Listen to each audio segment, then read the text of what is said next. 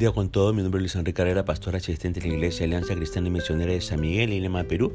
Quisiéramos tener la reflexión del día de hoy, miércoles 27 de abril de 2022. Hoy nos corresponde el pasaje de Job capítulo 38 y hemos querido titular a este devocional Aprendiendo de Dios. En este capítulo 38 este, es clave porque lo cambia todo. ¿no? Allí es cuando Dios empieza a hablar el verso 1 comienza diciendo, entonces respondió Jehová Job, hemos estado esperando este momento ya por bastante tiempo, ¿verdad? Para Job seguro que se sintió como una eternidad. Finalmente, una palabra de parte de Dios. Él va a entregar palabras de consuelo, pero no como quizás esperaríamos que lo hiciera. De hecho, su discurso va a sorprender completamente a la mayoría de nosotros, quienes esperamos respuestas suaves y soluciones simples. Note cómo llega la voz de Dios a escena. El verso 1 dice, Dios respondió desde un torbellino. Ahora, Dios dice ahí en el verso 3, ahora ciñe, ciñete como varón tus lomos. En otras palabras, le está diciendo, prepárate para lo que se viene, que no va a ser fácil. En los tiempos de Job, cuando un hombre empezaba un trabajo arduo físicamente o empezaba a correr o a pelear, él agarraba de entre medio de sus piernas el borde de su túnica y se lo pasaba a través del cinturón para poder tener mejor movilidad. El Señor le está diciendo a Job que se prepare para una tarea difícil y desafiante. Este desafío era una prueba, un examen. Dios le dice a Job, quiero que me instruyas, Job, quiero que me des algunas respuestas. O sea, prepárate para el examen sorpresa más difícil de tu vida. Y esta es la primera pregunta en Job 38, 4, ¿no? ¿Dónde estabas tú cuando yo fundaba la tierra? Házmelo saber si tienes inteligencia. Lo que, Dios, está a punto de hacer a través de este discurso es hacerle a Job eh, pregunta tras pregunta. Cada una de ellas es acerca de la creación. Todas las 77 preguntas. Ahora, antes de continuar, me gustaría aclararle qué es lo que Dios no está haciendo aquí. ¿ah? Dios no condena a Job. Él lo guía. Dios no pide disculpas por nada de lo que ha hecho. Dios no justifica sus hechos. Dios no le ofrece ninguna explicación a Job. Dios ni siquiera le ofrece sus condolencias. Dios no responde la pregunta del sufrimiento en el mundo. Dios no explica la acusación de Satanás o su participación en lo que le ha pasado a Job. Dios no explica por qué cosas malas le pasan a la gente buena y por qué cosas buenas le pasan a la gente mala. Dios increíblemente no provee explicación alguna. Dios simplemente señala a su creación. Empezando en el capítulo 38 cuando Dios comienza a consolar a Job en vez de responder a las preguntas de Job. Dios le hace 77 preguntas. Dios va a hacer eso en estos capítulos del 38 al 41. Ahora nos preguntamos, ¿está Dios tratando de humillar a Job al hacerle todas estas preguntas? Definitivamente no. Él está tratando de desarrollar en Job una mayor confianza y fe en su poder, soberanía y cuidado. Ahora, Dios le pregunta a Job desde el torbellino lo que leemos en los versículos 4 al 7, ¿no? ¿Dónde estabas tú cuando yo fundaba la tierra? Házmelo saber si tienes inteligencia. ¿Quién ordenó sus medidas si lo sabes? ¿O quién extendió sobre ella cordel? ¿Sobre qué están fundadas sus bases? ¿O quién puso su piedra angular cuando alababan todas las estrellas del alba y se regocijaban todos los hijos de Dios? ¿Notó que Dios no comienza su respuesta tratando de mostrarle a Job que Él es quien creó el universo? Él comienza en estos versículos recordándole a Job que no estaba allí cuando Él creó todo lo que existe.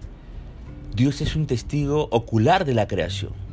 Gracias a la revelación que nos ha sido dada, la palabra inspirada de Dios, la Biblia, tenemos el único registro basado en el testimonio verdadero del mismo Creador acerca de los comienzos de la creación. Dios está hablando en el vocabulario de un arquitecto y constructor. El lugar para la construcción fue medida y estudiada. Un cordel de medir fue extendido para asegurar que todo se hiciera en las medidas exactas. ¿Quién se aseguró de que las bases y las piedras angulares fueran puestas correctamente? En otras palabras, Dios le estaba diciendo, Job, ¿estabas allí para corroborar mis planos? ¿Acaso te necesitaba a ti o a, alguien más para asegurarse de que hiciera todo en la medida justa para sostener la vida? Note que también hay otros testigos que observaron parte de la creación en el versículo 7. Dios informa a Job en este verso que cuando él puso la piedra angular de la tierra, los ángeles se reunieron para cantar alabanzas a Dios por su gloria manifestada en la creación. Dios cambia ahora de estar preguntando acerca del origen de la tierra a preguntar acerca del mar. Note lo que dice el versículo 8. ¿Quién encerró con puertas el mar cuando se derramaba saliéndose de su seno? Fíjese que hay varios mitos antiguos que tratan de explicar el origen del mar o del océano hoy en día. En completo contraste a estos mitos, Dios habla acerca del mar en Job 38 como un bebé recién nacido en el verso 8, al cual Dios puso un pañal de oscuridad y lo, lo vistió de nubes en el verso 9, y luego lo puso en un corralito diseñado por Dios, por Dios mismo, al cual puso una puertita en el verso 10. Él puso restricciones a las que el mar inmediatamente se sometió, nos dice el verso 11. ¿Por qué? Porque Dios dijo, hasta aquí llegarás y no pasarás adelante. Y allí parará el orgullo de tus olas. Ahora, Dios le recuerda a Job en, estos versículos del 8 al 11 que el movimiento y los límites de los mares y los océanos están determinados y dirigidos por Él. Ahora, Dios va a hacer preguntas acerca del cielo en los versículos 12 al 15, este capítulo 38 de Job. Note las preguntas que Dios le hace a Job en el verso 12. ¿Has mandado tú a la mañana en tus días? ¿Has mostrado al alba su lugar? En otras palabras, Dios le dice, oye Job, ¿alguna vez formaste un nuevo día? Ahora recordemos el contexto en que vivía Job. En la antigüedad, las personas no veían la naturaleza como siendo controlada por un sistema de leyes naturales. No que tenían garantizado el siguiente día, sino que ellos creían que Dios creaba cada día. Y Dios está preguntándole a Job, ¿puedes ordenar la existencia de la luz? ¿Puedes crear un nuevo día? Por supuesto la respuesta es no.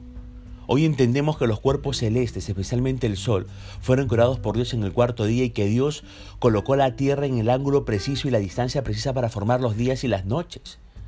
Vayamos a Job 38, 18.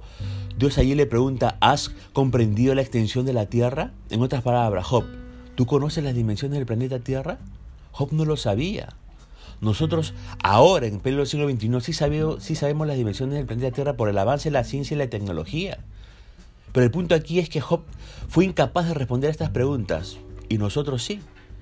El punto es que Dios quiere demostrarle a Job que no solo es incapaz de entender todo lo que Dios ha creado, sino que Él tampoco puede controlar lo que es capaz de entender. Ni Él ni nosotros podemos controlar el clima, por ejemplo. ¿Puede usted controlar la lluvia?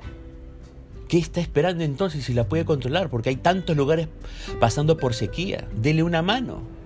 ¿Puede alguien controlar la temperatura?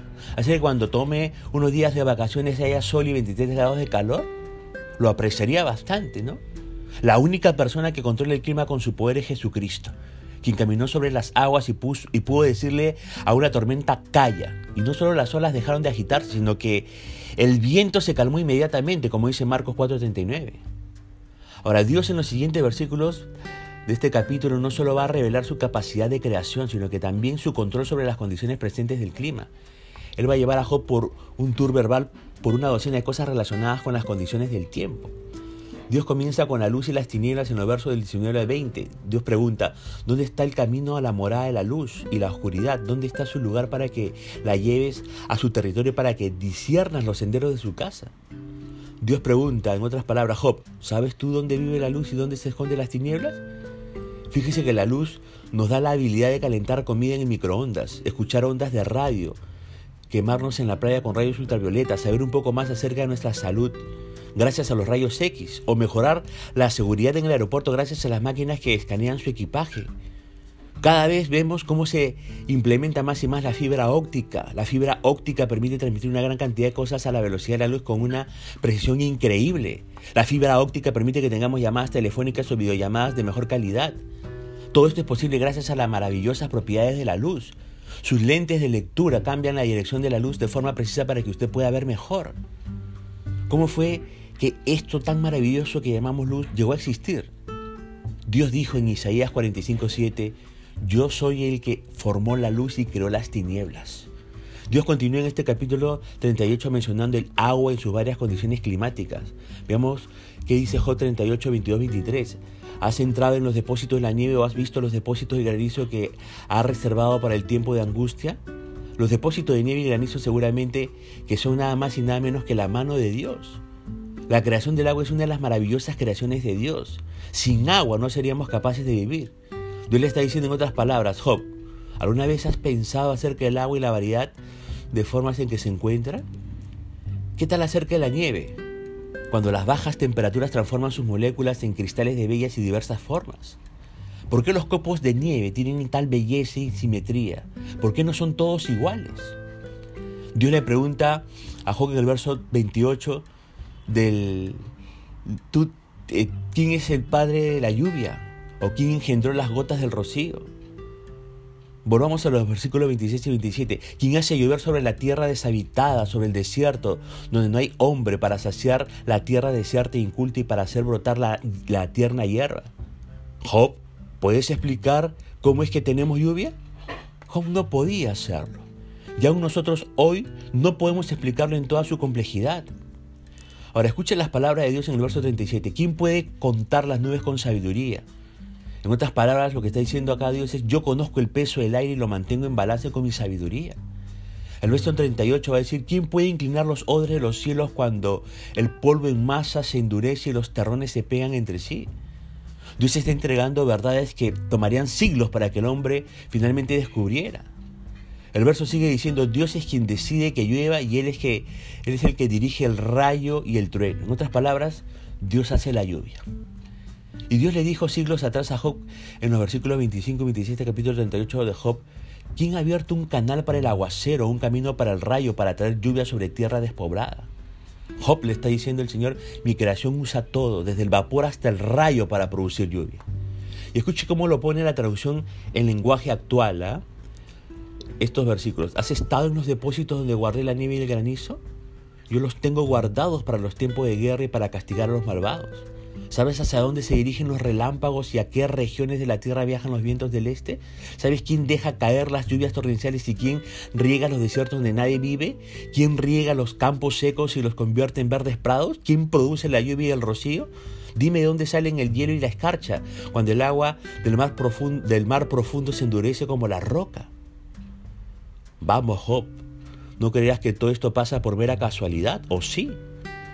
Toda esta demostración de poder fue hecha para revelarle a Job que Dios no solo lo creó todo, sino que Él también lo controla todo. Él sostiene las leyes de la hidrología, las cuales permiten que la vida sobre el planeta sea posible. Este es el poder de Dios, esta es su providencia.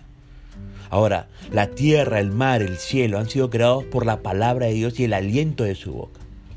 Al pensar en esto, quedamos maravillados ante la grandeza, el poder y la majestuosidad de nuestro Creador. En Él encontramos nuestra esperanza. En Él, en Él encontramos nuestro gozo. En Él encontramos nuestra paz. En Él encontramos las respuestas a nuestras preguntas. En Él encontramos seguridad para nuestro futuro. Confiemos en este Dios maravilloso y extraordinario que tenemos. Y aprendamos de este Dios supremamente magnífico. Punto final para el devocional del día de hoy, diciendo que la gracia y misericordia de Dios sea sobre su propia vida, como será Dios mediante esta nueva oportunidad. Que el Señor le bendiga.